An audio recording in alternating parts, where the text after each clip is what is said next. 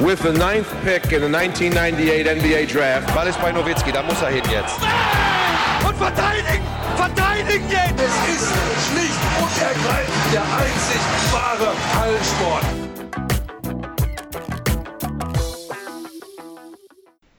Hallo und willkommen zu einer neuen Folge von The Huddle, dem NBA-Podcast auf basketball.de. Heute haben wir uns mal wieder zusammengefunden. Wir, das sind Sven Scherer. Hallo Sven.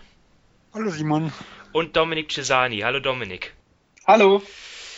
Ja, wir haben in den letzten Folgen, ja, hatten wir die Themen Trade Deadline und äh, Buyout Markt. Also wie haben sich die Teams verstärkt und ja, seitdem sind jetzt wieder ein paar Spiele absolviert worden. Jedes Team, ähm, ja, wir sind ja zum Beispiel die, die, die Clippers haben ja was gemacht. Ähm, oder auch Spieler per, per Buyout, zum Beispiel die Bucks oder auch die Mavs zum Beispiel. Ähm, ja, und wir wollen jetzt einfach mal jetzt auf den neuesten Stand kommen, sozusagen eine Art Power Ranking machen und die Teams in einzelne Gruppen einsortieren. Wer sind so die Titelanwärter, äh, wer die Geheimfavoriten und so weiter, aber auch schon im Hinblick auf die äh, Playoffs. Klar, wir kennen die Matchups noch nicht, aber so grob wollen wir mal versuchen, die Teams nach Leistungsstärke einzuordnen, wie auch immer das dann aussehen wird. Ich glaube, da sind wir zum Teil dann auch unterschiedlich vorgegangen. Mal sehen, wie wir,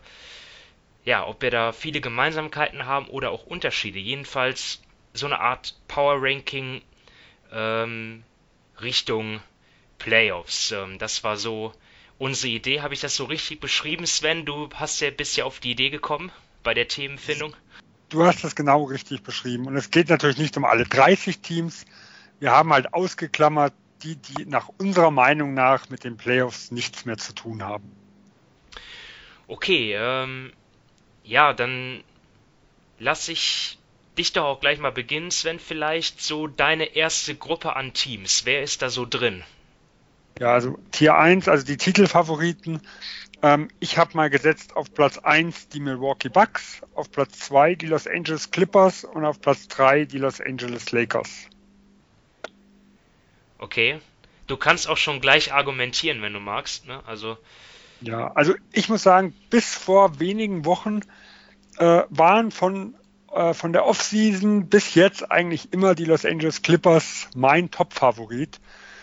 Ähm, die Bedenken, die ich bei den Clippers momentan habe, weshalb ich sie zum Beispiel auf zwei und nicht mehr auf eins habe, ähm, ist, sie haben immense Probleme in dieser Saison mit den Verletzungen. Und Paul George ist momentan noch nicht der Spieler, der im letzten Jahr war. Also er war ja letztes Jahr Platz, Platz drei im MVP-Rennen. Äh, er ist ständig immer mal wieder verletzt. Er spielt gut, aber nicht überragend, äh, wenn er mit drauf ist. Äh, und da habe ich dann schon, sie sind auch jetzt nur nicht wirklich eingespielt, auch wenn jetzt die Truppe, wenn sie Bestbesetzung ist, natürlich ein Top-Net-Rating und sowas hat. Und deswegen sind sie auch immer noch auf Platz zwei. Äh, aber ich habe zum Beispiel bei den Clippers deutlich mehr Fragezeichen wie zu Saisonbeginn. Ähm, die, bei den Bucks hat man die in Richtung Playoffs sicher auch, aber bei der Saison, die die momentan abliefern, sind für mich, äh, ja, haben sie es für mich verdient, momentan auf Platz eins zu stehen äh, trotz den kleinen Problemen, die sie in Playoffs hatten, weil aus meiner Sicht wird einmal eins ein bisschen überbewertet, ähm, diese vier Niederlagen gegen Toronto, denn sie waren im Spiel drei ja kurz davor, 3 zu 0 in Führung zu gehen. Und dann wären womöglich die Bucks jetzt auch schon der, das Titelteam 2019 gewesen. Äh, und deswegen waren sie auch schon immer äh, extrem stark. Und ich habe sie jetzt halt vor die Clippers gesetzt, weil ich dort noch, ja, dort sehe ich noch Unsicherheiten, die bei den Bucks momentan nicht vorliegen. Ja, Dominik, äh, wie sieht deine äh, Top-Gruppe, sage ich jetzt mal, aus? Ist das ähnlich? Es ist zu 100% gleich. Also ich habe auch genau die drei Teams. Ich habe auch die Bucks auf 1, die Clippers auf 2, die Lakers auf 3. Bei mir ist das alles relativ eng zusammen. Ähm, ich habe eigentlich auch, ja, die Bucks haben bei mir einfach den Vertrauensvorschuss, weil sie so eine herausragende Regular Season spielen. Ähm, bei ihnen habe ich Richtung Playoffs dann nur die Frage, ähm, wenn die Spiele eng werden, wer kreiert da bei Ihnen den eigenen Wurf? Denn Sie haben jetzt dieses Jahr erst vier Spiele gehabt, die innerhalb von drei Punkten waren. Jedes andere gute Team hatte da doppelt so viele Spiele. Und ich weiß zum Beispiel bei den Clippers, wer da am Schluss den Ball hat und, den Wurf nehmen kann. Bei den Lakers heißt das, bei anderen Teams weiß ich das. Bei den Bucks ist bei mir einfach die Frage, Janis, ja, wir wissen, wie herausragend er ist, aber er ist keiner, der dann ja aus dem Halbfeld mal den, den Wurf nimmt. Das ist nicht wirklich sein Spiel. Chris Middleton kann das machen, aber ja, ich weiß nicht, wenn das dein Go-To-Guy ist, also das sind natürlich irgendwie Bedenken auf aller, allerhöchstem Niveau, aber das ist so bei mir so ein bisschen einfach das Fragezeichen, was ich bei den Bugs habe. Bei den Clippers, da hat eigentlich Sven schon alles richtig angesprochen. Da ist wirklich der Hauptpunkt einfach, sie haben kaum zusammengespielt. Ähm, wenn sie zusammengespielt haben, war das natürlich sehr, sehr gut, aber man sieht dann teilweise eben auch, dass die, dass die Chemie, dass die, dass die, dass die Abstimmung zwischen den Spielern nicht immer gut ist. Das kann dann natürlich auch auf höchstem Level äh, entscheiden bei den Lakers, ja, die spielen eine, eine sehr, sehr gute Saison. Das hat wohl auf dem Niveau oder mit der Siegesanzahl niemand erwartet.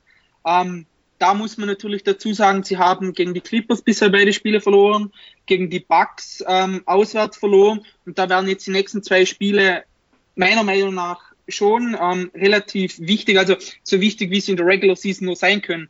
Ähm, wenn sie die beiden verlieren, dann geht die Welt nicht unter, aber ähm, es wäre für sie schon mal gut, wenn sie da gewinnen können. Und ähm, sie haben für mich einfach im Gegensatz zu den Bucks oder den Clippers mit ihrer Second Unit, also gerade wenn dann Leute wie Rondo und so weiter auf dem Feld sind, einfach eine Stand jetzt größere Schwachstelle als die anderen beiden Teams. Deshalb sind sie für mich auf Platz drei.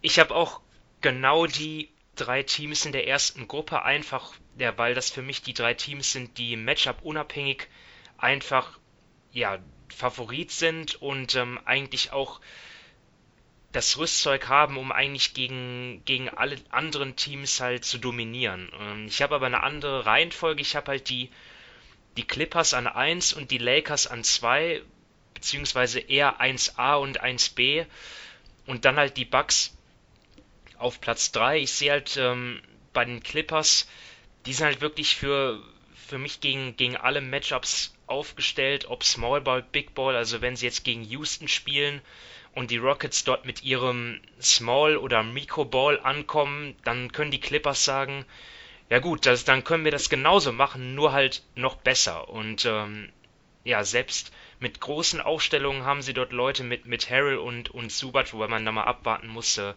wie, wie sehr sie dort zum Beispiel Subac dann vertrauen, aber ich auch, auch dort sehe ich sie gut aufgestellt ja, sie haben halt beide Spiele in der regulären Saison gegen die Lakers gewonnen. Deswegen sehe ich sie dort ähm, ja leicht im Vorteil, wobei die Lakers natürlich auch das Fund haben, dass sie zwei der Top 5 Spieler in der NBA haben.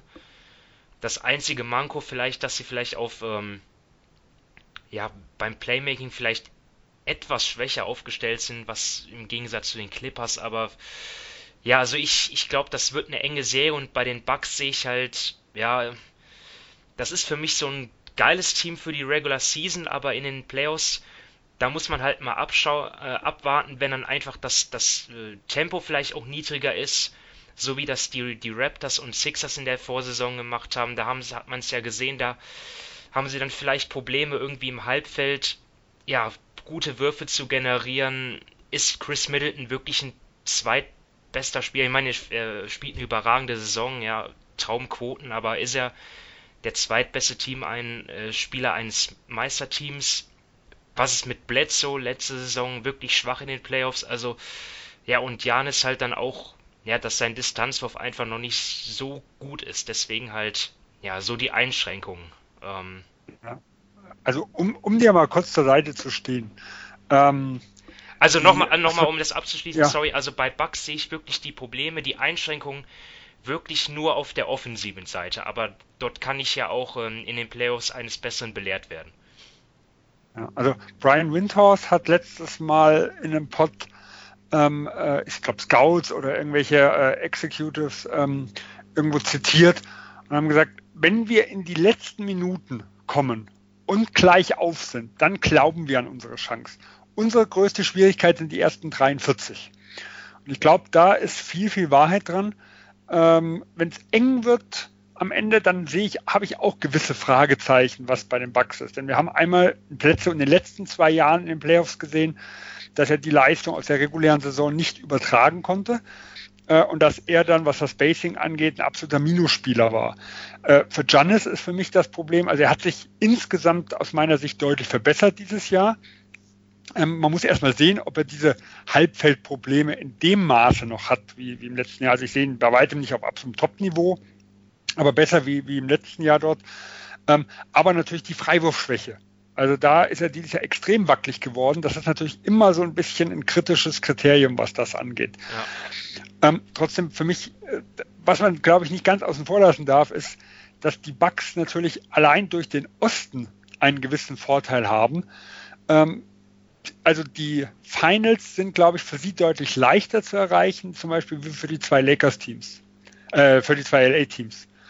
Weil du hast ja gesagt 1a und 1b, das heißt aber, sie werden ja vorher schon mal auseinandertreffen. Und ich glaube, allein das ist für mich halt auch schon nochmal ein großer Vorteil, den die Bucks haben.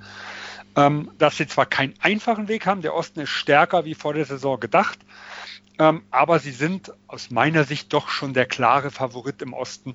Äh, und das macht es für mich noch ein bisschen einfacher, die Bugs auf 1 zu setzen. Mittlerweile halt, ne, durch die Probleme der Sixers dazu später. Ähm, dann kommen wir mal zu der zweiten Gruppe. Dominik, also zunächst mal, wie hast du diese Gruppe genannt? Sind das für dich die Geheimfavoriten oder ähm, ja, und wer ist da drin? Ja, also eben mit dem Wort Geheimfavoriten, also für mich, keine Ahnung, ob sie wirklich Geheimfavoriten Oder sind. Oder Verfolger halt, ne? Ja, also die, die sind jetzt meiner Meinung nach, ich habe jetzt da die Rockets und die Celtics drin. Für mich sind die jetzt nicht meilenweit von den ersten drei entfernt, also das auf keinen Fall. Und deshalb, ja, die Rockets hatte ich so irgendwie zwischendrin, zwischen Titelkandidaten Geheimfavorit, aber ja, ich will jetzt da nicht nochmal so ein Tier aufmachen. Ähm, ja, eben, ich habe jetzt da die Rockets und die Celtics. Also bei den Rockets, man sieht ja, ähm, dass der neue Stil gerade einem Russell Westbrook enorm entgegenkommt.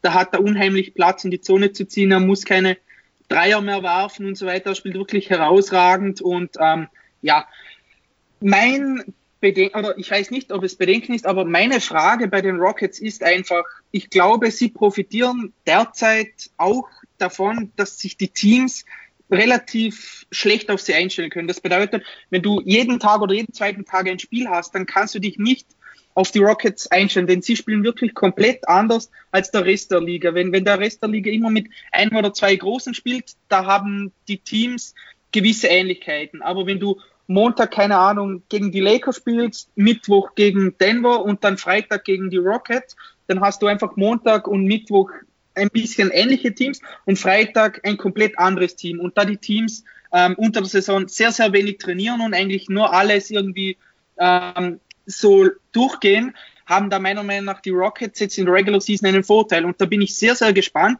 wie es dann in den Playoffs aussieht, wenn sich gegnerische Teams wirklich nur auf die Rockets einstellen können, wie sie spielen, wie sie diese Defense attackieren, denn da hat auch Mike Prada gerade einen Artikel bei SB Nation geschrieben, dass ein Ringbeschützer nicht so wichtig ist, sondern wichtig ist, dass man die Teams davon abhält, dass sie am Ring zum Beispiel zum Abschluss kommen. Und da bin ich sehr, sehr gespannt, wie es Teams gegen die Rockets anlegen, wenn sie wirklich wissen, wir haben mindestens vier Spiele gegen sie, wir können da Dinge ausprobieren, wir haben genug Zeit, uns vorzubereiten. Und das ist für mich so ein Punkt, bei dem ich bei den Rockets einfach noch abwarten oder halt, das ist für mich genau der Punkt, warum ich sie nicht mit den anderen drei Teams oben aufsehe und natürlich, weil Harden manchmal in den Playoffs dann wieder seinen Meltdown hat.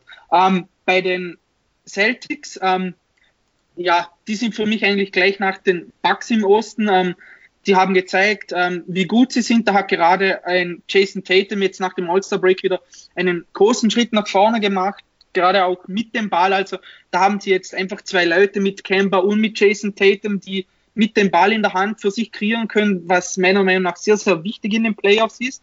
Ähm, ein Daniel Theiss spielt sehr, sehr gut, aber gerade da bin ich einfach auf, der, auf den größeren Positionen, sage ich mal, bei den Celtics noch ein bisschen vorsichtiger, denn da, da bin ich gespannt, wie sehr ein L. Horford dann einfach fehlt, der da die letzten Jahre wirklich herausragend war, gerade wenn es dann gegen Embiid oder gegen Janis ging. Und so einen Spieler haben sie meiner Meinung nach nicht mehr auf dem Niveau defensiv.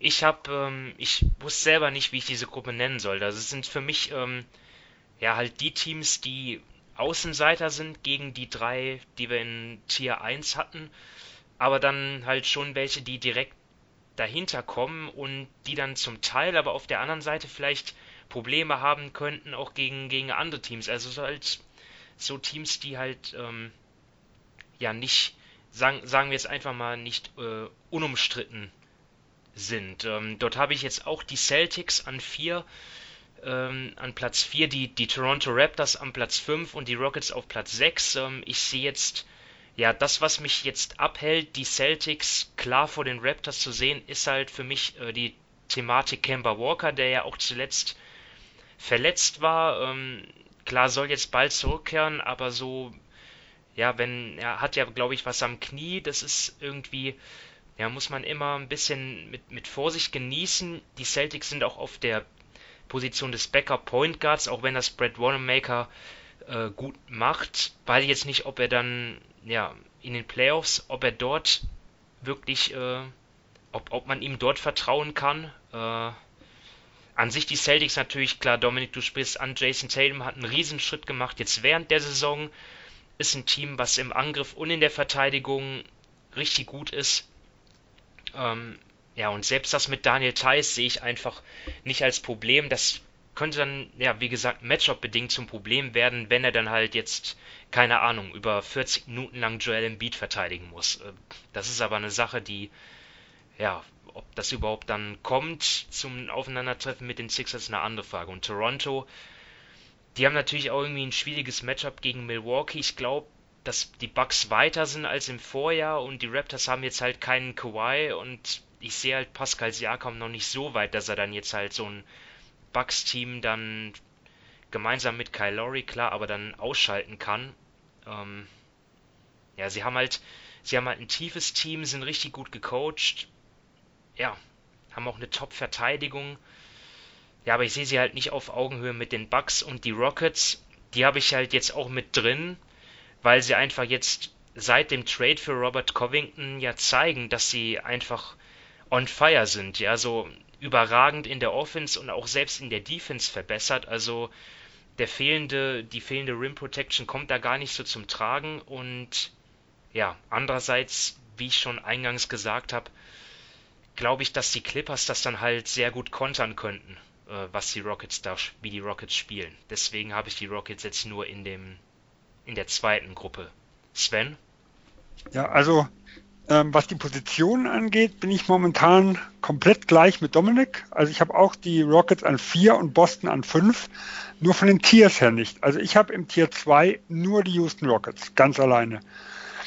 Ähm, ich sehe Dominiks, äh, sagen wir mal, Kritik, Skepsis, was das angeht, Richtung, Richtung Playoffs.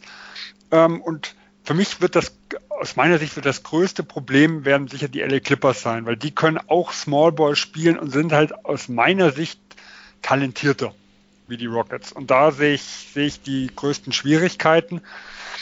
Ähm, ich habe aber jetzt nicht so viel Angst vor dem Anpassung an den, an den, an den Stil, weil das ist für mich irgendwo ein bisschen beidseitig. Weil auch die Rockets sind ein Team, die in den letzten Jahren sehr viel gezeigt haben, dass sie Schwächen auch per Isolation attackieren können. Und auch das ist was, wenn du vorbereitet bist, kannst du das auch offensiv nochmal anders umsetzen.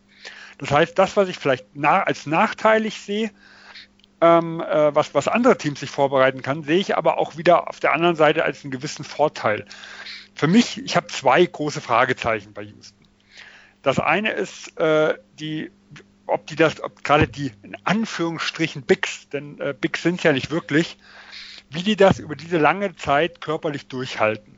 Weil äh, ich glaube, ich habe mal einen, einen Pod vor einigen Jahren von Shane Bettier gehört, ähm, der ja so diesen Small Ball Vierer in Miami so ein bisschen revolutioniert hat, der auch gesagt hat, also das ist die Position, die seiner Karriere wieder neuen Schub gegeben hat, aber das über eine Saison und die Playoffs, das ist brutal hart.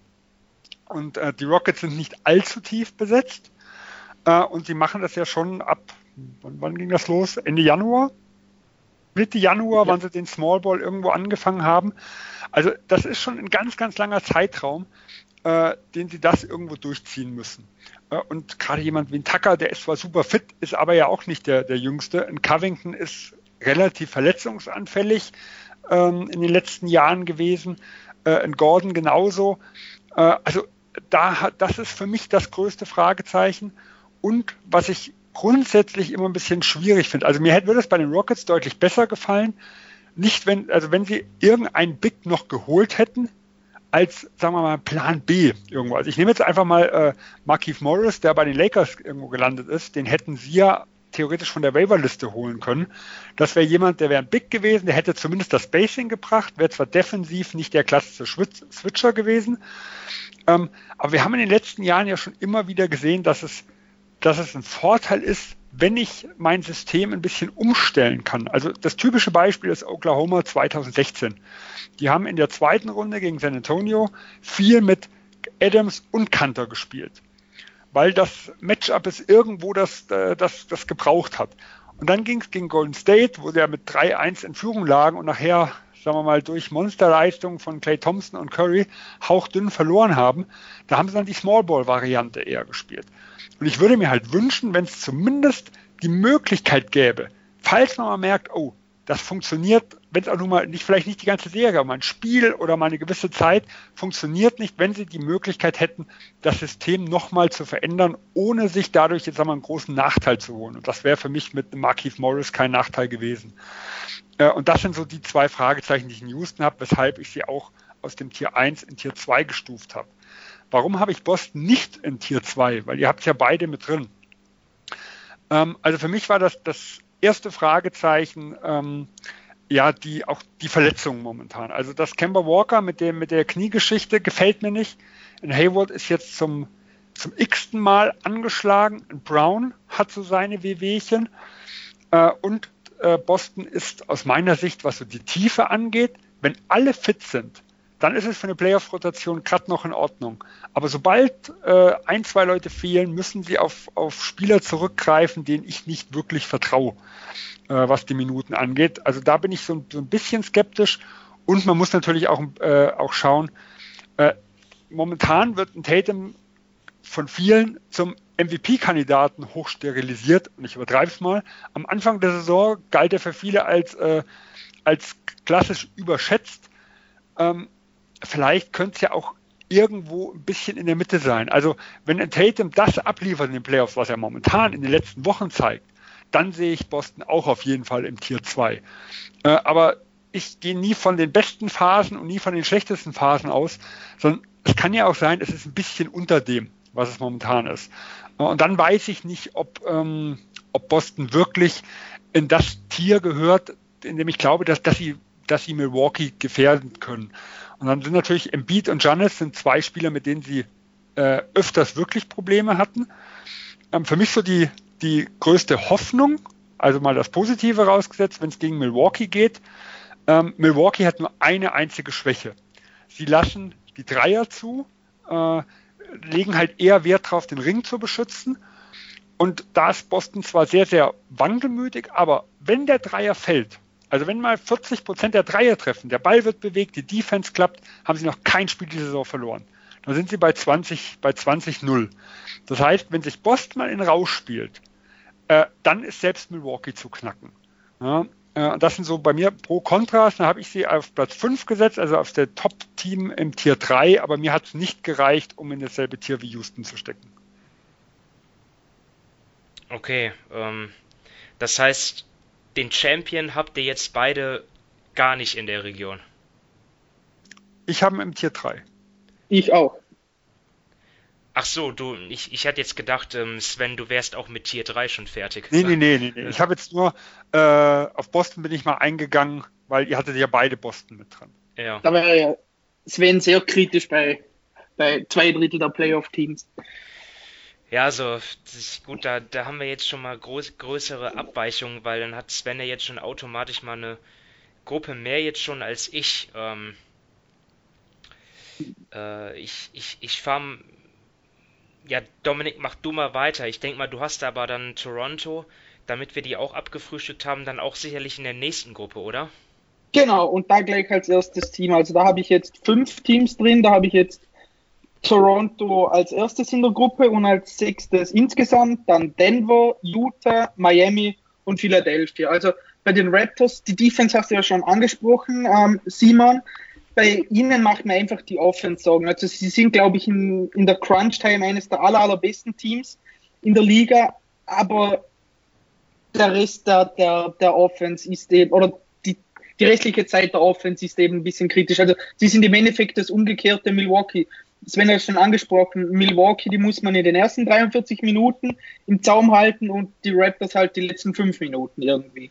Und was einfach der riesige Unterschied zu letztes Jahr ist, ihnen fehlt so ein bisschen, sage ich mal, in den Playoff dann wahrscheinlich der Close. Also das war letztes Jahr einfach Kawhi und ich weiß nicht, ob Siakam schon dafür in der Lage ist. Und deshalb habe ich sie jetzt im Osten hinter den Bucks und auch ein bisschen hinter den Celtics. Also es ist jetzt nicht so, dass da der Abstand riesengroß ist, aber ich habe einfach bei den Raptors dahingehend Fragen dazu, waren sie auch oft ähm, verletzt. Also sie haben relativ selten mit allen gespielt, was auch ja kein gutes Zeichen ist, denn sie sind ja nicht, oder halt manche Spieler sind schon jung, aber Laurie und, und Gasol und so weiter, das sind nicht mehr die allerjüngsten Spieler, also das ist auch nicht optimal und ja, die Raptors sehe ich deshalb ein wenig hinter den, oder ja, ein großes Stück hinter den Bucks und auch hinter den Celtics, weil sie eben gegen die anderen Teams, die eine Bilanz, die eine ausgeglichene oder eine positive Bilanz haben, da stehen die Raptors derzeit bei 10 Siegen und 14 Niederlagen.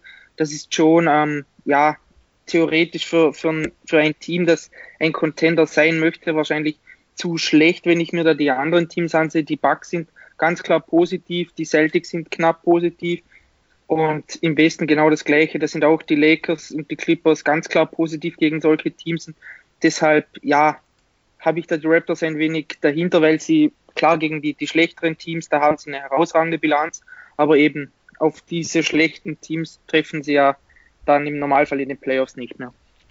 Ich habe Toronto sogar noch einen Platz unter dir, Dominik. Ähm, also ich habe sie im selben Tier wie äh, Boston auf Platz 5 und mein Sechstplatzierter, den wir noch nicht besprochen hatten. Also ich habe Toronto auf 7 äh, genommen. Auch also quasi als das, sagen wir mal, schwächste Team für mich der Borderline-Contender, so habe ich mein Tier 3 einfach mal genannt. Äh, auch aus dem Grund, dass du angesprochen hast mit der schlechten Bilanz gegen gute Teams. Und vor allem ist das jetzt kein Ausreißer. Also falls ihr euch vielleicht noch an die äh, Season Preview erinnert, auch dort haben wir besprochen, die Bilanz der Raptors ohne Kawhi Leonard im letzten Jahr sah ähnlich aus. Top-Ergebnisse gegen schlechte Teams. 50-50 äh, äh, Basketball damals gegen gute Teams. Und ähm, ich habe halt so ein bisschen das Gefühl, ähm, Toronto wird sehr, sehr hoch, also sehr, sehr hoch gehypt in der Hinsicht. Mir gefällt das auch unglaublich gut, was die machen. Die sind top gecoacht, die sind extrem selbstbewusst. Die Defense, die ist absolut ähm, auf elitärem Niveau.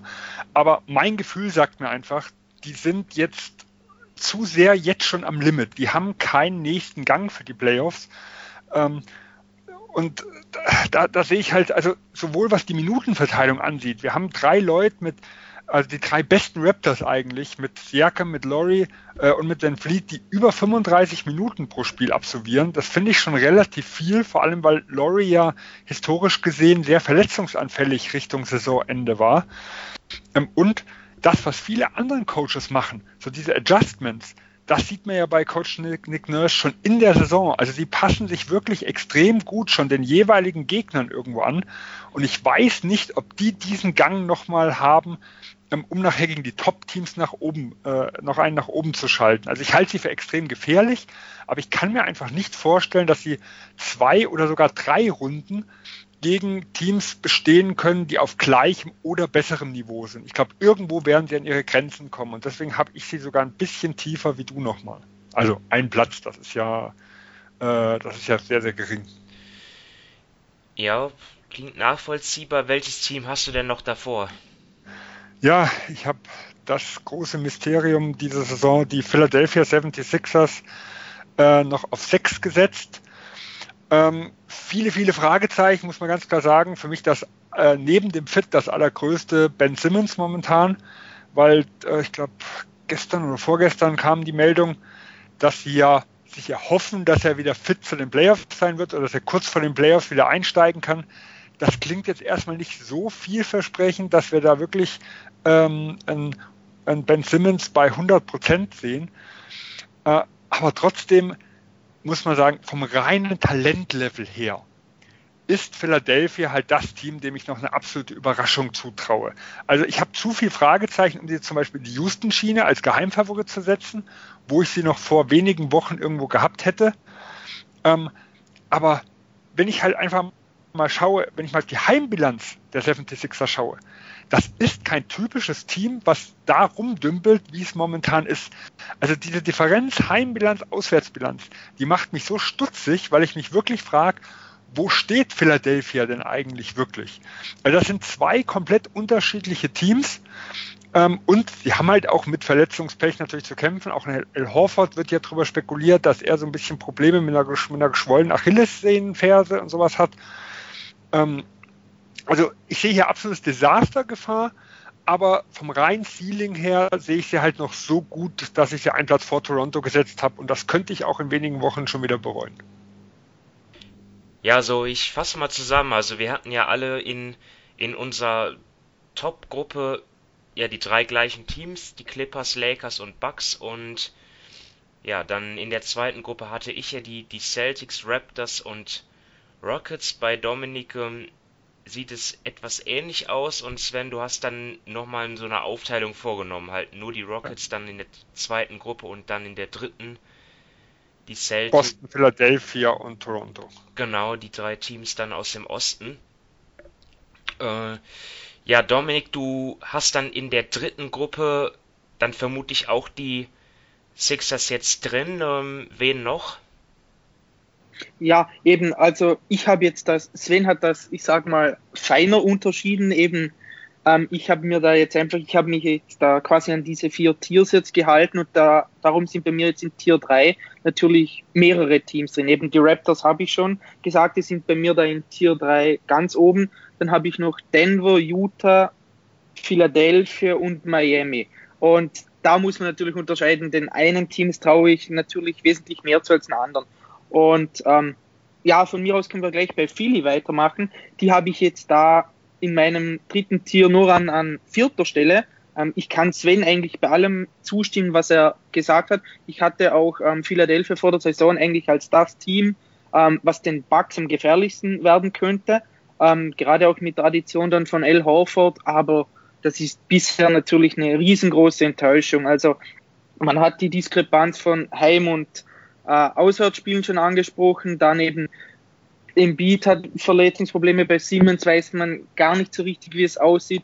Sven hat das mit Hofer gesagt und er hat auch bisher überhaupt nicht reingepasst. Also da, das ist wirklich teilweise fürchterlich anzusehen. Ähm, er hat dann oftmals wirklich das schlechteste Plus-Minus-Verhältnis des ganzen Teams. Also das ist bisher ein, ein ziemlich großer Flop und ja, sie sind derzeit auf äh, Platz 6 und da würden sie in der ersten Runde keinen Heimvorteil genießen und derzeit auf die Celtics treffen. Und wenn da, ja, ich, sie haben meiner Meinung nach nach den Bugs auch das größte Potenzial, aber irgendwann muss ich einfach sagen, ich kann nicht immer alles nur auf, ja, auf dem Poten mit dem Potenzial argumentieren, was sie haben. Und deshalb habe ich sie da einfach ein bisschen weiter hinten und ein weiteres Problem sehe ich bei ihnen einfach auch, wie sie sich die Würfe kreieren wollen, dann irgendwann in der Offense, denn sie hatten letztes Jahr mit Jimmy Butler einfach jemanden, dem sie in der Schlussphase den Ball in die Hand geben konnten, der da für sich selbst kreieren konnte, der die Würfe nahm.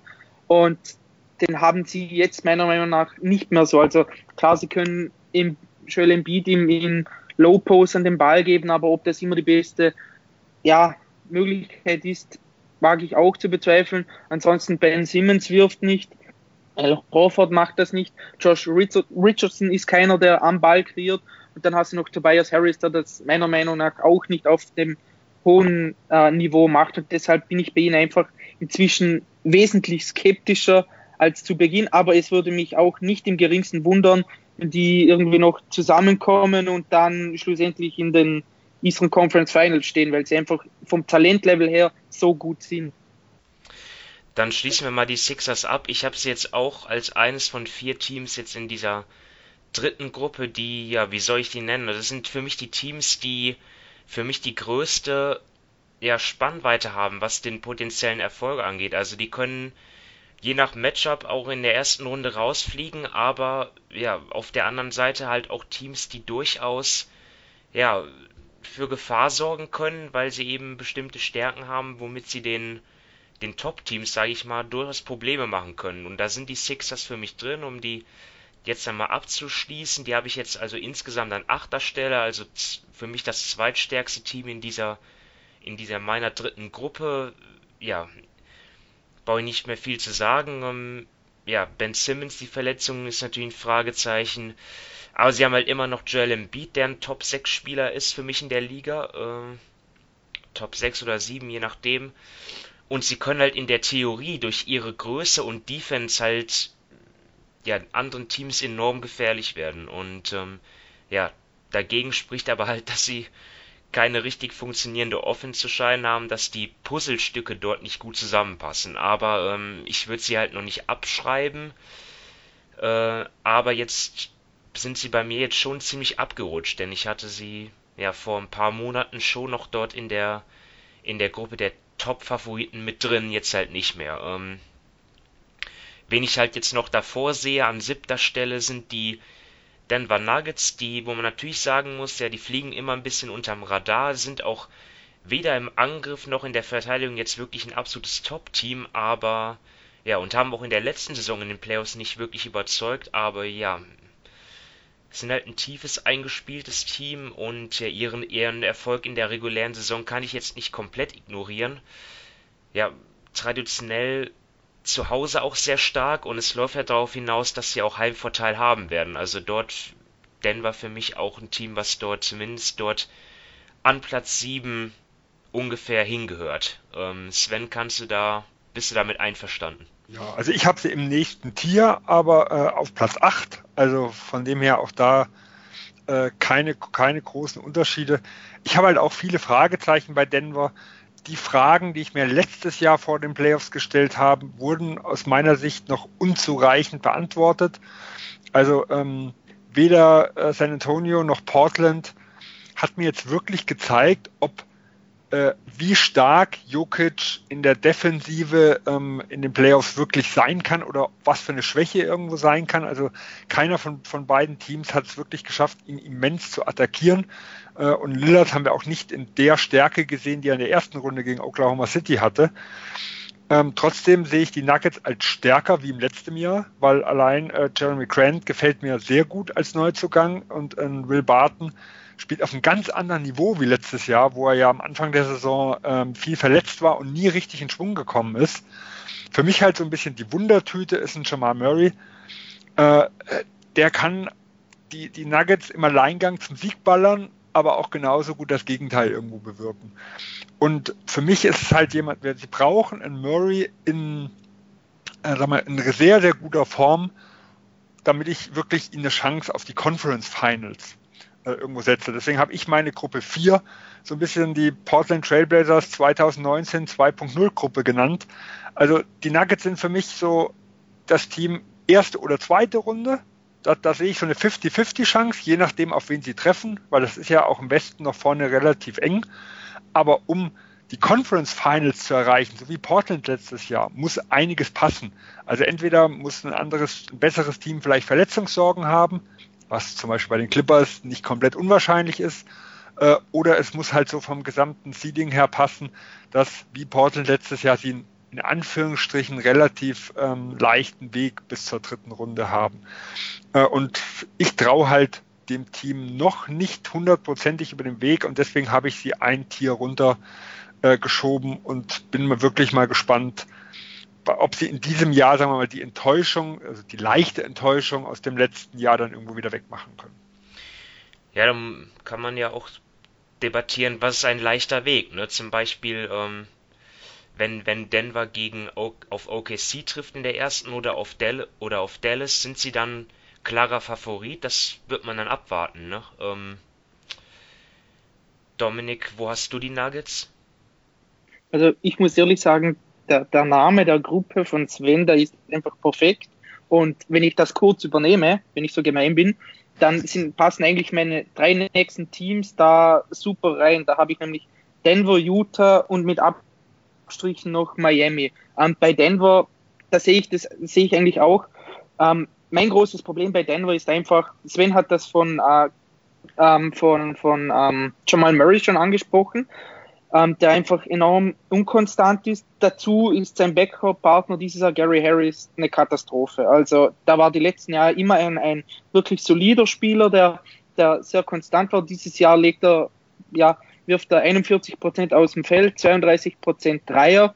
Ähm, er kommt nur auf 10 Punkte pro Spiel und das ist, das ist man von ihm einfach nicht äh, gewöhnt. Also das, sind, das ist sehr, sehr schlecht für sie. Ich meine, er hat ein O-Rating von 104. Ähm, sie sind enorm abhängig, ich sage mal, von, von der Scoring Power auch so ein wenig von den beiden.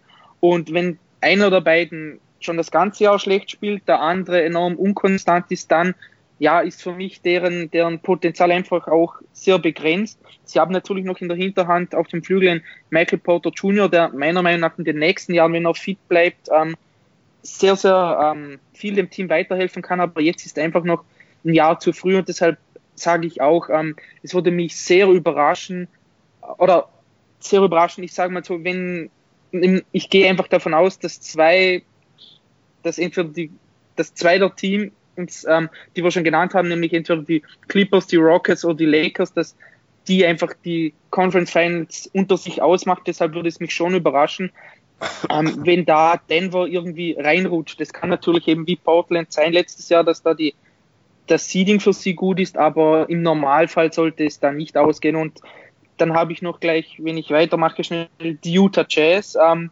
ja, da hat man die letzten Jahre schon so ein bisschen die Probleme, immer wieder die gleichen Probleme gesehen in den Playoffs. Rudy Gobert hatte da ja hatte nie wirklich so einen Einfluss in der Regular Season, gerade dann ge gegen ähm, Teams, die, die das Feld breit machten. Ähm, Donovan Mitchell war nicht immer effizient genug. Jetzt hat man vor der Saison gedacht, dass Mike Conley so ein bisschen das Problem im Backcourt löst mit dem Ballhandling und da Mitchell entlastet. Das ist bisher auch nicht wirklich der Fall. Also bei denen sehe ich einfach auch gerade offensiv ihr Potenzial begrenzt, um da den anderen Teams, den anderen drei Teams so gefährlich zu werden, dass sie da einfach vier Spiele gewinnen. Ja, defensiv haben sie ja auch einen großen Rückschritt diese Saison. Das stimmt, gemacht. genau, ja. Ja, also diese, ähm, äh, diese Verlässlichkeit, die wir an dem Ende immer hatten, ist dieses Jahr nicht so da. Da merkt man halt schon, dass ähm, Bogdanovic reingekommen ist und ein Favors raus. Ich habe sie äh, auf Platz 10, also ich hatte Denver auf 8, ich habe dann Miami äh, auf 9 und Utah an 10 gesetzt, weil für mich war es halt so, Conley war für mich der Schlüssel, um so den nächsten Schritt zu machen, also um einen Schritt so Richtung Borderline-Contender irgendwo zu gehen und eine wirkliche Gefahr für die Top-Teams im Westen zu sein. Und die letzten zwei, drei Spiele waren wieder etwas besser, ähm, aber man sieht halt doch noch relativ klar, dass wenn Conley gut spielt, heißt das nicht automatisch, dass ein Ingels dann seine Bestleistung irgendwo bringt. Also irgendwo äh, ist es sehr, sehr selten, dass die beide mal funktionieren.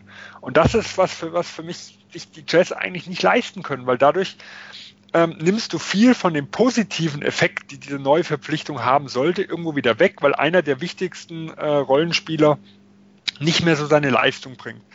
Und deswegen bin ich momentan auf dem Stand, also die Jazz müssen mir jetzt erstmal wieder beweisen, dass das gesamte Konstrukt mit Conley auch funktioniert.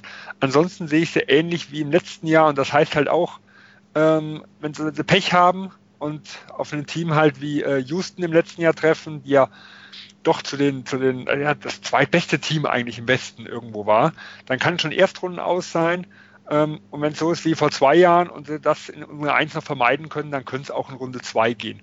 Aber auch hier sehe ich momentan den Weg Richtung Conference Finals als extrem schwierig an. Ich habe die Jazz nicht mal in dieser Gruppe jetzt mit drin. Ich werde auch später noch äh, begründen, warum. Ähm, ich will jetzt noch zwei Teams nennen, die bei mir jetzt drin sind, nämlich die Miami Heat, weil ja, ähm, ja, sie auch wirklich eine starke Saison spielen. Natürlich, sie, haben zwar im, im Vergleich zu den anderen Teams jetzt nicht so einen absoluten Topstar. Ähm, Jimmy Butler ist für mich so ein Top 10 bis 15 Spieler, aber mehr nicht. Allerdings, ähm, ja, auch wir gut gecoacht. Ähm, ja, tiefes Team, sehr starke Defense, ähm, aber für mich dann doch nicht die Qualität, um dann jetzt ähm, den anderen Teams wie den Celtics, Raptors und Bucks dann in den Playoffs ja das was erreichen zu können, für mich zumindest. Ähm, deswegen ja jetzt Platz 9 für die Heat und nur das fünftbeste Team dann auch irgendwie im, im Osten, wobei sie, ich, ich sie ja quasi gleich auf habe mit den Sixers und das ist ja durchaus dann eine mögliche Paarung in der ersten Playoff-Runde. Das wäre ja sicherlich auch ja, mit das spannendste Matchup dann in der ersten Runde und auf Platz 10 habe ich noch gerade so mit drin in der Gruppe die Dallas Mavericks, weil ja sie wirklich ein Top-Duo haben. Natürlich Luka Doncic für mich jetzt eigentlich schon ein Top-10-Spieler in der Liga und Kristaps Porzingis wird auch immer besser, jetzt fünf Spiele in Folge mit 20 und 10. Und ähm, die Mavs haben in der regulären Saison halt im Gegensatz zu den Utah Jazz bewiesen, dass sie den Top-Teams, dass sie da mithalten können. Sie haben, sie haben äh, gegen die Lakers gewonnen, gegen die Bucks gewonnen, gegen die Sixers, glaube ich, sogar zweimal beide Spiele gewonnen, ähm, auch gegen Houston Denver jeweils gewonnen, also gegen, gegen Toronto. Also für mich, ähm, sie, die, die Mavs, die leisten sich zwar immer den ein oder anderen Patzer, ja, so gegen, gegen Chicago jetzt zuletzt gepatzt, ähm, von den Knicks äh, gesweept worden, das muss man sich mal vorstellen, aber ähm, ja, sie haben einfach nach wie vor die beste Offense, sind in, dazu in der Lage, ja, fast jedes Team aus der Halle zu schießen, wenn es gut läuft und deswegen, ähm, ja, wird natürlich schwer dann, vier von sieben Spiele zu gewinnen gegen die Top-Teams, aber ich traue es ihnen ehrlich gesagt mehr zu als den Jazz. Und ähm, ja, dann jetzt, jetzt, frage ich mal, also ich habe ich hab beide im selben, im selben Tier, alle in dem Portland Trailblazers 2019 2.0 Tier. Ich habe aber Dallas zum Beispiel auf Platz 12, während ich Utah äh, auf 10 habe. Macht es dir jetzt keine Sorgen, dass eigentlich die Mavs einen extrem heißen Saisonstart hatten und seitdem nur noch 50-50 Basketball ungefähr spielen? Also sie profitieren bilanztechnisch ja schon sehr von den ersten Wochen. Natürlich, äh, Luka Doncic hat immer wieder Verletzungsprobleme gehabt. Sie haben auch andere Verletzungssorgen. Aber gut, äh, dass ein Doncic immer wieder Verletzungssorgen hatte, macht mir dann natürlich Richtung Playoffs auch irgendwo Sorgen, weil immer mal wieder Knöchel mal umgeknickt. Hier liest mal wieder vom MRT, was irgendwo gemacht worden ist und so weiter und so fort. Ähm, also da, da, da sind für mich dann halt irgendwo andere Fragezeichen wie bei den Jazz. Und die Jazz haben ja eher einen etwas schwächeren Saisonstart gehabt und waren im Januar dann mal wieder stark. Wenn bei den Mavs ist eigentlich die Ja, Tendenz aber die Jazz, gegen wen waren sie denn stark? Gegen absolute Gurkenteams, mal ganz ehrlich. Also, ich nehme die Jazz nicht wirklich ernst, weißt du, wenn es jetzt um die Playoffs geht. Ja, aber die, die Jazz haben gegen positive, äh, also gegen Teams mit einer positiven Bilanz eine 13 zu 15 äh, Siegesquote und Dallas eine 10 zu 16. Also Dallas hat gegen Teams wie die Lakers und sowas hervorragend mitgehalten und hätten ja auch das, ich glaube, das zweite Spiel gegen die Lakers fast gewonnen, wenn da nicht diese strittige, also sagen wir, mal, es war weniger strittige, also die, ganz korrekt, dieser, ganz dieser, korrekt. dieser äh, brillant taktische Block festhalten von Dwight Howard nicht gewesen wäre. Also da kann man natürlich über gewisse Dinge streiten, aber, aber die Bilanz gegen bessere Teams spricht eigentlich für die Jazz und nicht für die Mavericks. Also das ist eher, die Mavericks haben eher die Spiele gehabt, die einem im Gedächtnis geblieben ist gegen die Top-Teams, wo sie gut mitgehalten haben. Aber bilanztechnisch spricht eigentlich rein von der Statistik her, also eigentlich eher für, für die Jazz wie für Dallas. Ja, wundert mich jetzt, überrascht mich jetzt ehrlich gesagt die Statistik, weil ich habe die Jazz gesehen, die ja wirklich gegen jedes Team äh, ja in ihnen den direkten Vergleich verloren haben. Sie haben, okay, sie haben mal gegen die Clippers gewonnen, da hat aber in dem Spiel zum Beispiel äh, Paul, in einem Spiel Paul George und Kawhi Leonard beide nicht gespielt. Also das ist ähm, zum Teil ja, die Statistiken sind gefährlich, das mit, muss man natürlich mit, mit Vorsicht zu genießen und natürlich jetzt in der letzten Nacht ähm, ja, ist da natürlich et etwas gewesen, was mir jetzt ja, meiner Argumentation jetzt sehr schädlich war, dass nämlich die Jazz in Boston gewonnen haben. Ähm, das, äh, das, das, können wir doch einfach mal ausklammern hier, oder? ja, ähm, ich habe es jetzt halt so gemacht, weil ich halt, weil es halt in den Playoffs, ja, dass dort einfach die die die Topstars zum Tragen kommen und dort und dort, ähm, ja, finde ich einfach Doncic und Porzingis jetzt äh, ehrlich gesagt ja besser für die Playoffs als jetzt zum Beispiel Donovan Mitchell oder Rudy Gobert, ja, oder auch Mike Conley, je nachdem von denen, ich finde von denen ist einfach im Moment keiner ein Top 15 Spieler. Sorry. Okay, ähm, ähm. Nur Gegenargument dazu wieder, ja. Ähm, die, die, zwei halte ich für, für das bessere Duo wie das, was die Chases. Auf der anderen Seite, Erfahrung spielt schon auch eine Rolle. Und die Tiefe, die bei, äh, bei mir äh, Dallas, also wo, wo ich Dallas einen Vorteil sehe, ist für die äh, ist für die Playoffs nicht mehr ganz so entscheidend. Das ist für mich eine der großen Schwachstellen von Utah gewesen, denn äh, ihre Top-Line-Ups haben ja immer sehr, sehr gute Werte auch gehabt. Und Dallas profitierte, also ich habe jetzt keinen aktuellen Ding nochmal nicht genau geguckt, aber so bis Mitte der Saison immer auch extrem von ihren Bank-Line-Ups. Das wird eine gewisse Rolle spielen, aber nicht diese entscheidende Rolle, wie es in der regulären Saison ist. Ähm, aber wie gesagt, wir sind in einem Tier und man muss natürlich auch äh, fairerweise dazu sagen, dass Dallas zum Beispiel extrem gutes Net-Rating hat. Äh, und das ist natürlich auch ein gewisser Indikator für eine, für eine gewisse äh, Stärke. Auf der anderen Seite, die Crunch-Time ist bei Dallas eher mager, was natürlich auch ein bisschen für die Unerfahrenheit spricht. Also es gibt Argumente für beide Seiten. Ich bin noch ein bisschen skeptisch, was es was angeht, wenn Dallas jetzt das erste Mal äh, in die Playoffs kommen wird ähm, ob sie jetzt, äh, ja, sagen wir so einem Team wie auch wie Utah, also die mit allen Wassern gewaschen sind, irgendwo da schon Parole bieten können auf eine gesamte Serie hin. Ja. Ja, für Luka Doncic wären es nicht die ersten Playoffs, ne? Gut, äh, in der NBA schon, aber ähm, du weißt, was ich meine. Also ich weiß, da, ich weiß, da sehe ich nicht ja. so das Erfahrungsproblem bei Porzingis. Klar, das hat, hat, hat, er äh, vor kurzem keine gespielt. Das hat er ja vor, vor, vor kurzem erst so ja, scherzhaft gesagt, dass er noch nicht weiß, wie sich Playoff Basketball anfühlt. Ähm, das ist halt richtig. Ähm, wollt ihr noch irgendwas zu Miami sagen? Weil die habt ihr auch beide hier in der Gruppe drin, aber bislang noch nicht drüber gesprochen.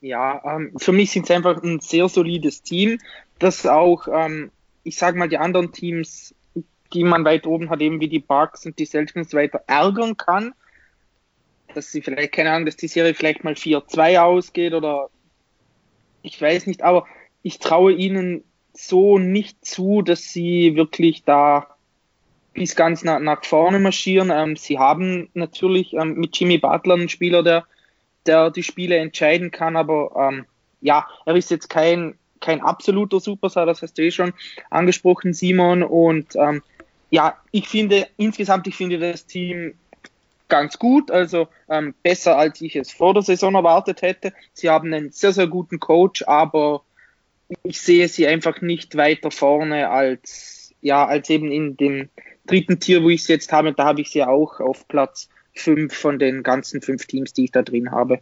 Ja, für mich ist auch Jimmy Butler so ein bisschen das, das Mysterium äh, in der Hinsicht, weil im letzten Jahr in Philadelphia hat er ja so durch die reguläre Saison gecruised irgendwo, ähm, hat das alles so ein bisschen locker genommen. Da waren ja auch viele, viele, viele, viele Philly-Fans, eieiei, was für ein Wortbrecher, ähm, waren ja schon dabei, quasi den Abgesang auf ihn irgendwo zu feiern und wollten ihn gar nicht mehr haben. Und er hat dann ja wirklich äh, einen Gang hochgeschaltet Richtung Playoffs ich weiß nicht, also wenn das jetzt in Miami auch so ist, dann kann Miami schon extrem gefährlich sein. Nur Miami hat natürlich nicht Embiid und Simmons, also diese absoluten Stars, hinter der Butler sich in der regulären Saison verstecken kann. Also wenn das momentan sein wahres Leistungspotenzial ist, ähm, dann habe ich da schon so meine Fragezeichen, weil sie hätten mit Butler und mit Adebayo zum Beispiel in der, in der Starting Five zwei absolute Non-Shooter das ist in den Playoffs immer ein bisschen gefährlich, weil da stellen sich Teams dann irgendwo drauf ein. Äh, mit einem Igodala, den sie ja als wichtigen Bestandteil so von der Bank sich ja auch noch geholt haben, wäre das ein Dritter, der zumindest sehr, sehr wackelig ist und ein Crowder äh, sehr unkonstant. Und sie haben auch Leute wie zum Beispiel Duncan Robinson, der zwar als Shooter extrem gut ist und die letzten Spiele absolut, ähm, äh, absolut hier alles abreißt von der Dreierlinie, aber der in den Playoffs, den man sich schon irgendwo rauspicken kann, was so seine Defensive angeht. Im Teamkonzept finde ich ihn gar nicht so schlecht, äh, aber ich glaube, ich, ich kann mir schon vorstellen, dass er so ein bisschen ja Richtung Kai Korver äh, von früher irgendwo geht. Reguläre Saison im System kann man ihn ganz gut verstecken, aber in den Playoffs werden Schwächen äh, irgendwo herausgesucht. Deswegen habe ich da schon auch so meine Fragezeichen. Deswegen sehe ich Miami jetzt auch nicht auf Augenhöhe mit den anderen drei, ähm, äh, äh sagen wir mal, zweites, äh, also sagen wir mal, hinter Milwaukee die zweite Reihe Teams aus, aus dem Osten mit Boston, mit Philly und mit Toronto. Äh, ja, jetzt bin ich nicht mehr ganz mitgekommen. Gibt es jetzt noch irgendwie ein Team, was wir jetzt hier noch besprechen sollen von den aus der Gruppe? Also ich habe jetzt zum Beispiel Oklahoma und Indiana äh, noch in der Gruppe und Indiana äh, habe ich mich schwer getan, dort mit reinzunehmen, aber OKC habe ich zum Beispiel sogar noch einen Platz vor Dallas auf Platz 11 gerankt. Gut. Ja, also die sind für mich in der nächsten Gruppe, aber du kannst trotzdem was zu denen erzählen. Ja, ähm, also bei OKC ist es halt einfach so, äh, ich, ich glaube, solange die auf Augenhöhe die ersten drei Viertel spielen können, dann wird es brandgefährlich. Weil was die im letzten Viertel abreißen mit ihrer äh, drei Guard Line ab, das ist absolut phänomenal. Das muss man mal ganz klar sagen. Und, plus ähm, Gallinari und Adams halt, ne? Genau, plus Gallinari und Adams und ähm, was ein Chris Paul da irgendwo abliefert in, in den engen Situationen, da muss sich jedes Team absolut warm anziehen. Und er ist natürlich auch extrem Playoff erfahren. Ähm, er hat zu Unrecht meiner Meinung nach den Ruf, dass er in den Playoffs nicht seine Leistung äh, abruft. Er hat dann zwar ein, zwei wirklich auch äh, ja, schwache Serien oder Aussetzer irgendwo gehabt, aber im Großen und Ganzen hat er in den Playoffs halt irgendwo geliefert. Und es gibt kaum einen erfahrenen Spieler äh, in der Richtung wie ein Chris Paul. Äh, und deswegen kann ich mir halt schon vorstellen, also sie haben Probleme gegen wirklich gute Teams und wir haben es in den letzten Wochen auch gesehen, gegen die Clippers, gegen, gegen Milwaukee und so waren sie absolut chancenlos. Aber wenn es in Runde 1 gegen einen halbwegs gleichwertigen Gegner geht, ah, dann wollte ich ungern äh, auf die Thunder irgendwo treffen. Ich glaube halt, sobald halt wieder gegen ein deutlich stärkeres Team geht, dann ist dann vorbei. Ergänzungen notwendig, Dominik, oder willst du sofort was zu Indiana sagen, die du ja sicherlich auch dann in dem Bereich hast bei OKC, Dallas, Utah? Ja, ähm, ich habe die drei eigentlich alle relativ eng bei, beisammen, also bei den sicheren Playoffs-Teams drinnen. OKC habe ich da jetzt an erster Stelle und insgesamt bei mir an hm, elfter Stelle. Ähm, ja, ich kann eigentlich Sven nur zustimmen. Ähm, es ist generell im Westen für die Teams, sei es jetzt Dallas oder die Thunder und so weiter, das Seeding schlussendlich ist unheimlich wichtig. Nicht nur das eigene, sondern eben wie die Teams davor auch sind. Also wenn, wenn die Thunder in Runde 1, keine Ahnung, auf die Clippers treffen, dann sehe ich da gar keine Chancen. Gegen die Nuggets oder die Jazz oder keine Ahnung, da rechne ich ihnen schon, könnte schon sein, dass sie, dass sie die Serie gewinnen. Also da sind sie definitiv nicht chancenlos. Ähm, ja, mir, gefällt, ehrlich gesagt, mir gefällt einfach, ähm, was OKC dieses Jahr zeigt. Also sie haben das Team nicht komplett auseinandergerissen, sage ich mal, nach den Trades im Sommer von, von Paul George und Russell Westbrook. Sie haben ähm, wirklich tolle Spieler, ähm, gerade auch ein Dennis Schröder hat spielt eine viel, viel bessere Saison als in den letzten Jahren mit Chris Paul, einen unheimlich guten ähm, Point Guard. Und da, was Sven gesagt hat mit, äh, mit den, ja, dass er dann enttäuschende Playoffs und so weiter hatte, da stimme ich da bei den Serien zu. Ich denke mir einfach bei ihm manchmal, ähm, er könnte noch viel mehr, wie sage ich mal, mehr Scorer sein, gerade in den, den wichtigen Momenten. Er, er kann sich überall seinen Wurf arbeiten, da hätte ich wirklich öfters gerne mal gesehen, dass er einfach das Zepter in die Hand nimmt und dann, keine Ahnung, seine 20 Würfe nimmt, wenn es nötig ist. Das ist eben, ja, nicht sehr naturell. Das wäre mal schön zu sehen, wie, dann, wie er dann spielt, äh, denn ich glaube, er hätte das drauf, aber ja, ich habe sie jetzt aber in sicheren Playoff-Teams, wenn sie nicht gleich gegen die Clippers spielen, denn ja, auf den achten Platz fallen sie nicht mehr zurück, dann rechne ich ihnen gegen die anderen Teams da schon auch ein bisschen Chancen aus. Bei Chris Paul ist ja auch immer so eine Sache tragischer Held, ne? Oft war es in den Playoffs auch so, dann war er gut drauf und dann hat er sich in entscheidenden Situationen verletzt und ist ausgefallen. Ja. Ne? Das ist, äh, ja. kann man ja jetzt nicht ignorieren. Ähm. Aber ich glaube, da muss man sagen, das halt eher die Gefahr, also das in der ersten Runde auf Oklahoma zu treffen, ist halt deswegen gefährlich, weil da das, die Wahrscheinlichkeit, dass er sich, dass er da vielleicht schon verletzt ausfällt, eher geringer ist. Es war ja immer eher so im Laufe der Playoffs nach und nach, wenn halt die Belastung relativ hoch ist und ist jetzt ja auch schon im gewissen Alter äh, als kleiner Point Guard, wo ich das, das Risiko etwas größer sehe. Aber gerade nach der Woche oder anderthalb Wochen oder was die da teilweise Pause haben, äh, je nachdem auch, wie ernsthaft die letzten Spiele noch genommen werden in der regulären Saison. Ähm, da auf einen fitten Chris Paul zu treffen, am Anfang dann klar, die ersten Spiele, nachdem er eine lange Pause hatte, dann auch noch daheim, wo du dein Heimrecht irgendwo verteidigen musst, finde ich schon extrem unangenehm. Also wenn es nicht die absoluten Top-Teams dann halt sind. Also gerade Denver, Oklahoma wäre für mich eine Serie, die ich unglaublich gern sehen würde. Jo, also ich habe in dieser vierten Kategorie habe ich halt Utah an 11, OKC an 12 und Indiana an 13 und Indiana deswegen so weit hinten, weil ich sie einfach ja, sie, sie haben sich ja nach einem nach einer ziemlichen Krise jetzt zuletzt wieder gefangen. Ich glaube, sieben der letzten zehn gewonnen, aber ich sehe sie nicht auf Augenhöhe mit Teams wie Milwaukee, Boston, Toronto, äh, Philadelphia, Miami. Ähm, ich glaube, gegen die sind sie alle Außenseiter und das haben ja auch zum Teil dann die ja auch die die letztjährigen Playoffs äh, gezeigt, wo man sich dachte, ja, ohne Oladipo dann natürlich schon der ist jetzt wieder da, aber und, und auch Sabonis hat nochmal einen nächsten Schritt gemacht und trotzdem, ja, ich glaube nicht, dass sie, dass ihre Chancen da jetzt so viel besser ständen als letztes Jahr, wo sie dann von den Celtics ah, ja, relativ deutlich dann rausgekegelt wurden.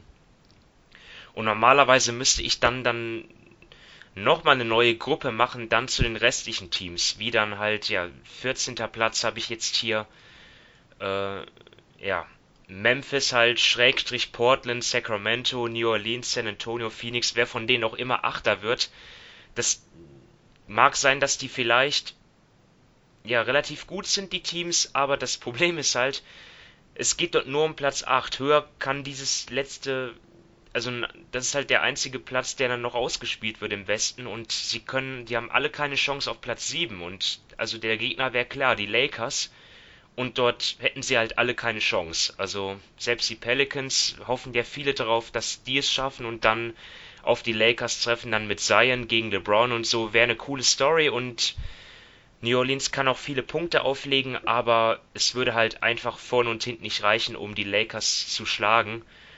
Und dann habe ich noch auf 15 dann Brooklyn. Die sind ja relativ sicher für die Playoffs, ähm, aber für mich auch keine Chance, wenn wir gleich noch drüber reden, was da passiert ist mit mit dem Trainer, mit der Trainerentlassung und dann halt 16. Platz Orlando Washington. Ja, die haben für mich, also wer auch immer es von den beiden schafft, also es sieht ja nach Orlando aus. Ja, das wird eine verdammt langweilige Serie dann gegen Milwaukee. Jo, ähm, Sven? Ja, also ich habe auch äh, ab 14 das Tier 5. Ich habe ein eigenes Tier nochmal aufgemacht. Das habe ich genannt äh, Playoff Teams Schrägstrich Kandidaten aus Mangel an Alternativen. Also sowohl im Osten äh, Platz 7 und 8 wie auch im Westen Platz 8. Mit den Bilanzen, was da vorhergesagt wird, wäre in den letzten Jahren kaum ein Team in die Playoffs gekommen. Geschweige denn, dass in jeder Conference so ein Team äh, irgendwo in die Playoffs kommt. Und ähm, für mich halt so die, also ich habe Orlando zum Beispiel vor Brooklyn gesetzt, also da, da bin ich irgendwo auf der äh, anders gepolt irgendwo wir, weil ich glaube, dass Orlando durch die ganzen äh, Verletzungsproblematiken und durch auch den, den leichten Schedule am Ende der Saison etwas unter Wert spielt, während Brooklyn die Leute A nicht zurückbekommt äh, und B für mich die, die besten Spieler eigentlich vom Fit her nicht wirklich zusammenpassen. Also Dinwiddie und Levert, jetzt wo Levert auftritt, finde ich, dass ein Dinwiddie wieder deutlich schlechter spielt. Also da, das gefällt mir momentan noch weniger wie in Orlando. Aber die wirklich spannende Frage, die eigentlich für mich halt ist, wer im Westen natürlich ähm, auf Platz 8 kommt. Ich habe jetzt einfach äh, als meinen Top-Favoriten damit auf Platz 14 die New Orleans, Pe New Orleans Pelicans. Ähm, ich bin mir nicht sicher, ob sie, ob sie es wirklich noch schaffen, diese vier Spiele irgendwo aufzuholen, aber ich halte sie momentan für das stärkste Team. Und das ist ähm, mit dem leichtesten Spielplan von allen. Äh, und das ist für mich irgendwo viel wert. Also ich habe, äh, nach, wenn man überlegt, was die für einen Saisonstart hatten, wie die sich da jetzt schon wieder hochgekämpft haben und so vor, sowohl in den Wochen vor Science Rückkehr wie auch äh, seither, ähm, die spielen wirklich tollen Basketball und haben aber immense Probleme noch in den Crunch Times. Also wenn ich die letzten Spiele gesehen habe, auch heute nach Miami war es, glaube ich, gegen den sie gespielt hatten, ähm, haben das Spiel eigentlich dominiert und haben am Schluss wieder gewackelt. Und das ist so für mich das, wo sie immer noch mal das Tor für alle anderen offen lassen. Aber vom reinen, vom reinen Leistungsspektrum her würde ich sie vor den anderen Westteams momentan sehen. Das Ding ist halt, wir reden jetzt seit Wochen über den leichten Spielplan der Pelicans, aber Fakt ist, dass sie in den letzten zwei, drei Wochen eigentlich keinen Boden gut gemacht haben auf Memphis, sogar noch von Sacramento jetzt überholt worden sind. Ne? Also das ist. Ja, aber so richtig der leichte ist noch nicht da. Also jetzt die nächsten drei oder vier Spiele sind auch noch nicht ganz so einfach. Mit Minnesota haben sie ein leichtes und dann war es was Sacramento Clippers. Oh, ich muss, müsste selber gucken, was sie hatten. Aber es waren noch mal zwei, drei happige Spiele. Ähm, und dann geht es eigentlich erst richtig los. Moment, ich habe es ja gleich hier. Gegen so. Utah spielen sie auch noch in Utah. Also, genau.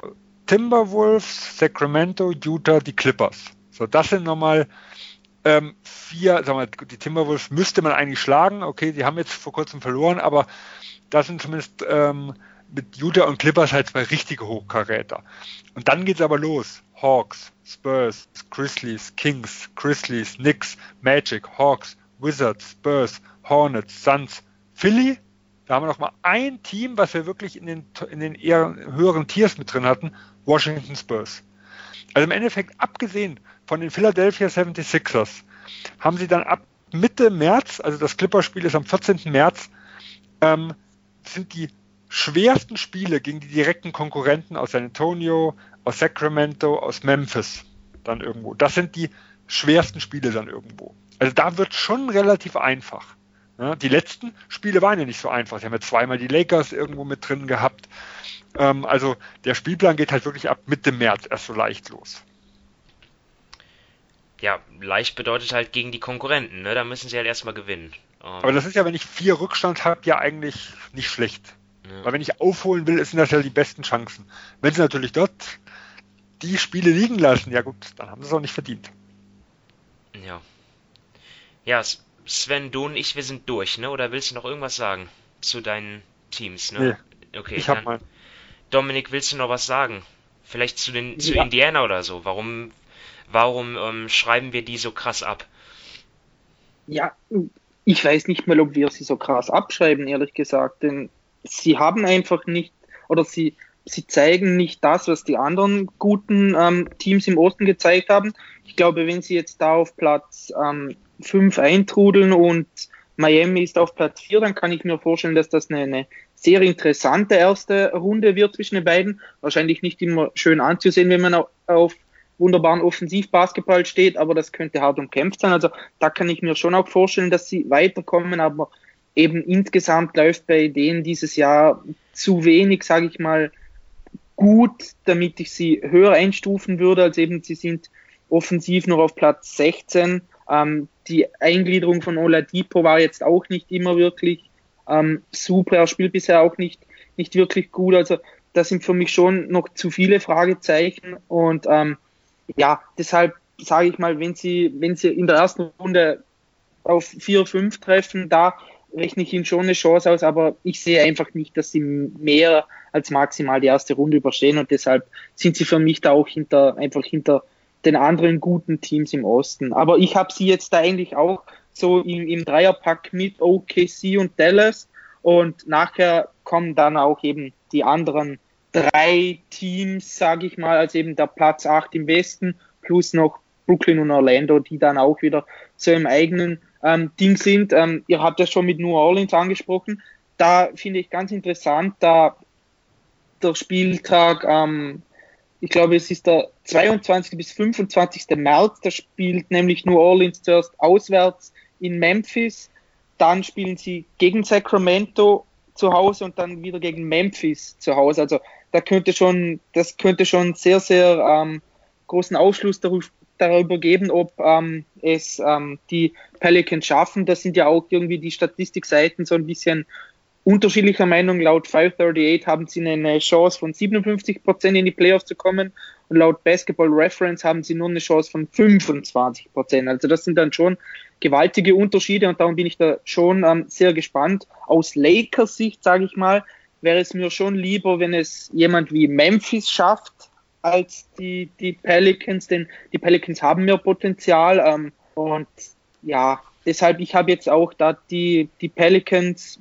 mit eigentlich auch Memphis so auf Platz 14 natürlich mit Abstand zu den oberen drei Teams und dann kommen nach für mich auch noch Brooklyn und Orlando und die sind ja im Endeffekt überspitzt gesagt gefundenes Fressen in der ersten Runde für die, für die anderen Teams. Es ist schön, dass sie in den Playoffs dabei sind, aber mehr da nicht, meiner Meinung nach.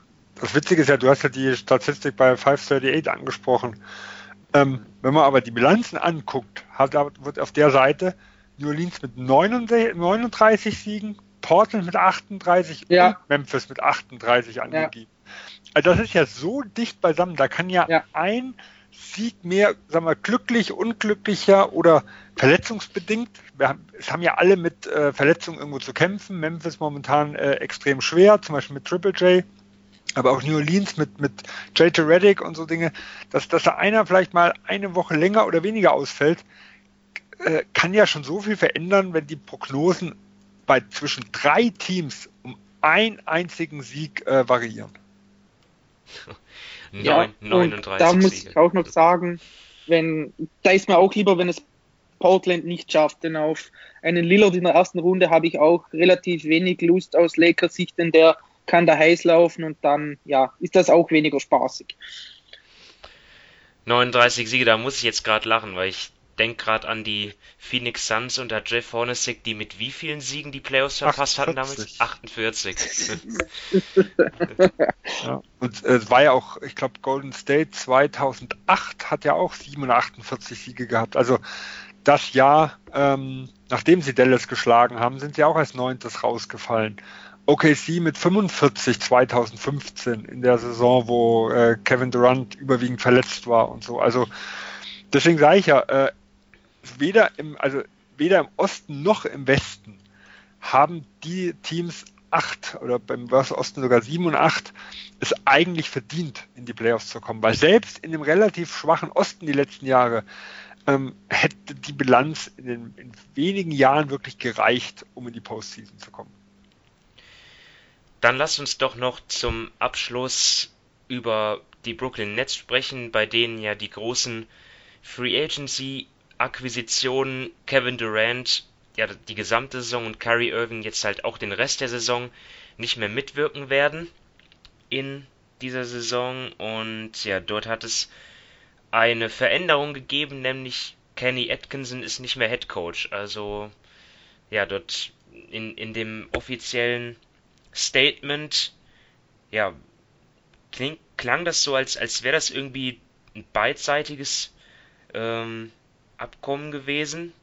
Und ja, jetzt ist es halt so, hat man halt die Entscheidung getroffen oder ist man zu dem Schluss gekommen, dass es im besten Interesse des Teams ist, wenn ähm, Kenny Atkinson dann halt nicht mehr an der Seitenlinie steht, sondern ja, jetzt von nun an halt äh, Jack Vaughn, der das dann zumindest für den Rest der Saison übernimmt. Ähm, ja, Sven, über die Gründe können wir jetzt nicht, eigentlich wissen wir ja noch nicht so viel, aber das äh, steigert ja jetzt auch nicht die, die Chancen der Nets, oder?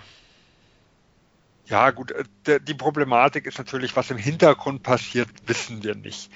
Ähm, das, was ein Atkinson die ersten Jahre in Brooklyn geleistet hat, fand ich recht gut. Ähm, er hat ein wirklich klares System etabliert. Also das war damals, äh, damals letztes Jahr und äh, vorletztes Jahr, ähm, dass sie viel mit, mit Spacing gearbeitet haben. Auch in der Defensive hat man ganz klar die analytischen Ansatz gesehen, welche, welche Würfe sie zugelassen haben, also eher diese Midranger und welche sie versucht haben zu verhindern.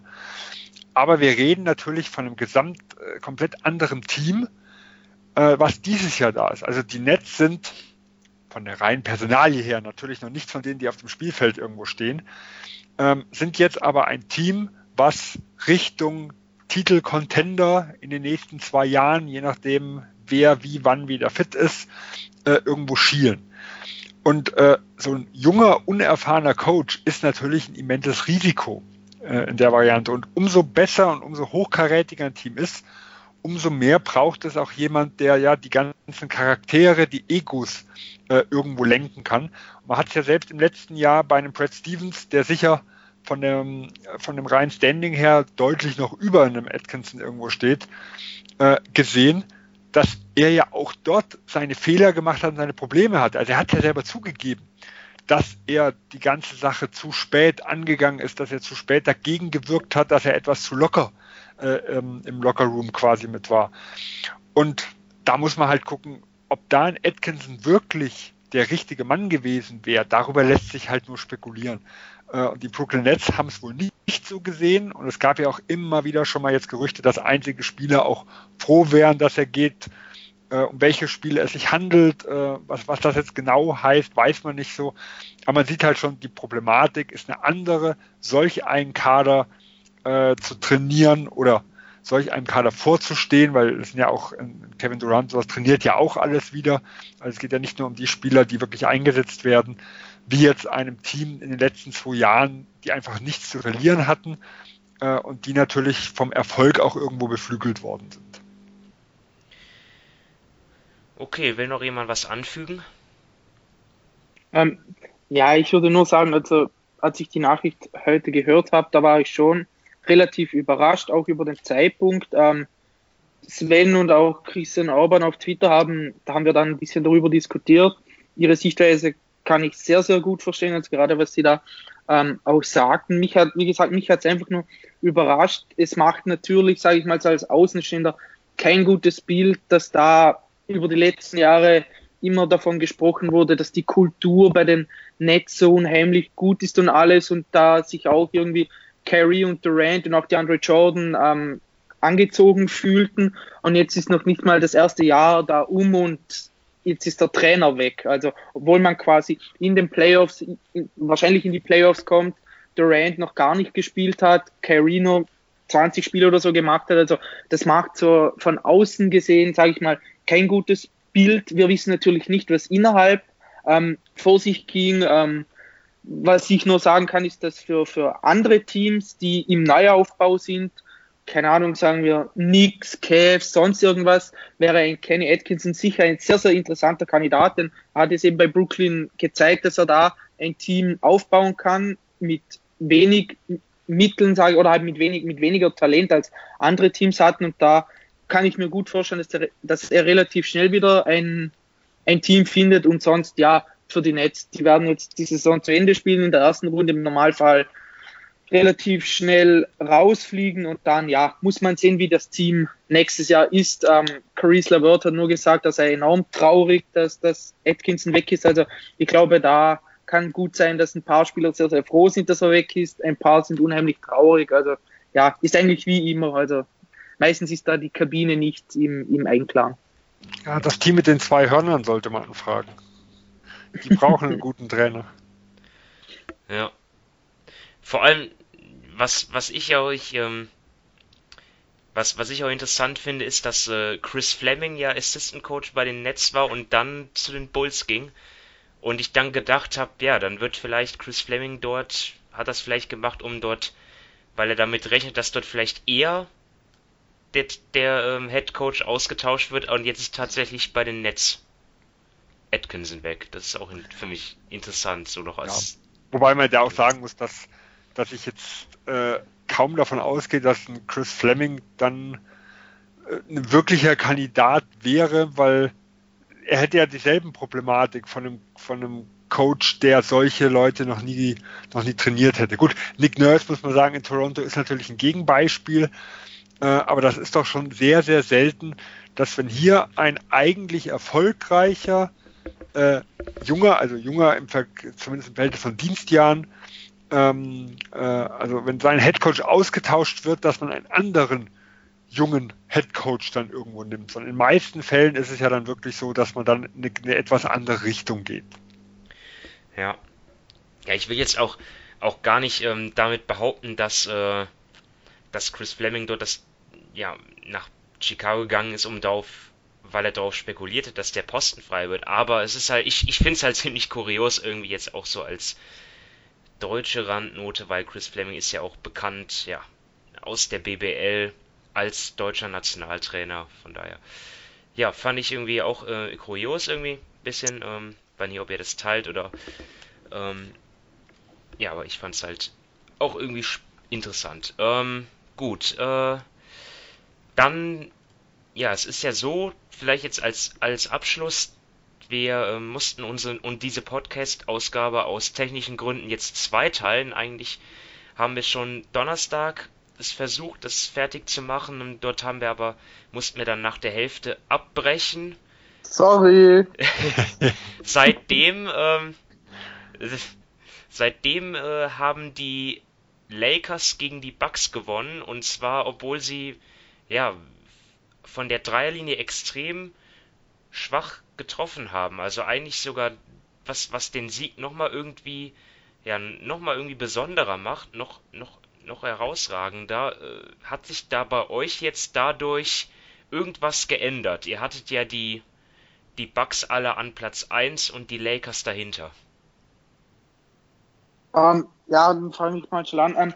Irgendwie hat sich meiner Meinung nach schon was geändert, aber irgendwie auch nicht. Also ich sage mal, ich habe da schon am Donnerstag angesprochen, dass ich so bei den Bugs das Problem sehe, dass sie keinen zweiten Star oder keinen zweiten Closer so irgendwie neben Janis hatten. Das hat sich jetzt letzte Nacht dann doch auch wieder gezeigt. Da hatte Middleton wirklich ein sehr, sehr schlechtes Spiel, wohingegen bei den Lakers natürlich LeBron ein super Spiel macht und Anthony Davis dann im vierten Viertel auch enorm auftritt. Also wenn man ketzerisch könnte man sagen, da hat sich einfach der Unterschied gezeigt zwischen einem Team, das zwei Superstar hat einem Team, das nur eines hatte. Ähm, aber ansonsten, wenn man sich mal das Spiel ansieht, die Lakers haben natürlich sehr, sehr schlecht von draußen getroffen, haben aber überraschenderweise die Freiwürfe gemacht. Das war ja dieses Jahr auch nicht immer der Fall und hatten sehr, sehr viele Freiwürfe. Bei den Bucks hat natürlich auch ähm, ähm, Hill gefehlt und eben Chris Middleton hat nicht, äh, nicht gut gespielt. Eric Bledsoe war auch schon in Playoff-Form mit seiner Leistung. Also ja, ich glaube, für, es war für die Lakers war das Ergebnis wichtiger als für die Bucks. In, bei den Lakers wusste man, sie haben zuvor schon bei den Bucks verloren, zweimal gegen die Clippers. Ähm, da ist es für, sage ich mal so, für das Selbstvertrauen war es schon wichtig, dass man zeigt, dass man gegen die Bucks gewinnen kann, selbst wenn man nicht so überragend spielt, wie man es eigentlich hoffte. Und ja, für die Bucks, da ist einfach, die müssen einfach schauen, dass sie gesund aus der Regular Season kommen. Da war ja auch bei Janis eine kurze Schrecksekunde, da hatte er auch sein MRI, also da muss man auch sehen, wie es ist und da sehe ich jetzt nicht so die großen Probleme auf sie zukommen, wenn man davon ausgeht, dass Middleton nicht immer so spielt. Stimmt, also ich habe leider nicht viel vom Spielernacht gesehen. Meine Tochter meinte um 6 Uhr, sie müsste mich rufen. War meine, mein Basketball morgen zum Schauen war vorbei. Ähm, von dem her habe ich auch nur gehört äh, und gelesen, was dort irgendwo gekommen ist. Aber ich kann einfach mal vom Grundsatz sagen, dass, dass ein Spiel bei mir in der Wahrnehmung äh, relativ wenig ändert. Ähm, es hat nur, was ich, wie gesagt, von dem, was ich, was ich gelesen und gehört habe, spiegelt halt einfach nur das wieder, was natürlich schon ein bisschen an Bedenken irgendwo da war und auch beim Miami-Spiel, was ich vorher ein bisschen mehr äh, sehen konnte, ja auch sich aufgezeigt hat. Ähm, sie haben ja auch schon gewisse Schwachstellen, also sie sind nicht das Überteam der Liga, wie es Golden State bis zur Verletzung ähm, in den letzten Jahren dann schon irgendwo war. Äh, sie sind schlagbar, äh, aber ja, was will, was will man in ein Spiel reininterpretieren? Äh, irgendwo, wo man nie genau weiß, wie ist jetzt, also äh, ist das, was die jetzt an, Wurf, an Wurfform irgendwo abgeliefert haben, ist das jetzt eine, ist das jetzt so ein einem einzelnen Tag mal was Besonderes? Ist das wirklich was, was man auf die Serie pro, äh, prognostizieren kann? Man hat ja zum Beispiel Philadelphia, Milwaukee am Weihnachtstag, glaube ich, am, am, ersten Weihnachtstag ja auch gesehen. Genau. Ähm, äh, wie schnell äh, der Eindruck aus diesem Spiel durch die zwei folgenden, die die zwei gegeneinander gespielt haben, dann auch wieder äh, umgedreht wird. Also von dem her würde ich in ein Spiel nie allzu viel reininterpretieren. Ja, und wenn die Folge dann am Montag online geht, dann haben wir auch das dritte Battle of LA erlebt. Also da wird dann, da kommt dann jetzt sofort das nächste Topspiel. Und ja, aber die Wahrheit, die werden wir dann wirklich erst dann in den Playoffs erleben. Ähm, Soweit sind wir aber noch nicht, obwohl wir, glaube ich, alle gerne ja ein paar Wochen vorspulen wollen, schon gerne. Ähm, ja, aber die Vorfreude, die ist ja bekanntlich die schönste Freude. Ähm, gut, dann verabschieden wir uns an dieser Stelle. Ähm, Dankeschön an, an euch, Dominik und Sven, wieder für eure Einschätzungen und danke auch fürs Zuhören. Und in dem, damit wünsche ich ähm, allen, euch allen eine schöne Woche ähm, und in dem Sinne, macht's gut. Bis dann. Tschüss. Ciao. Tschüss.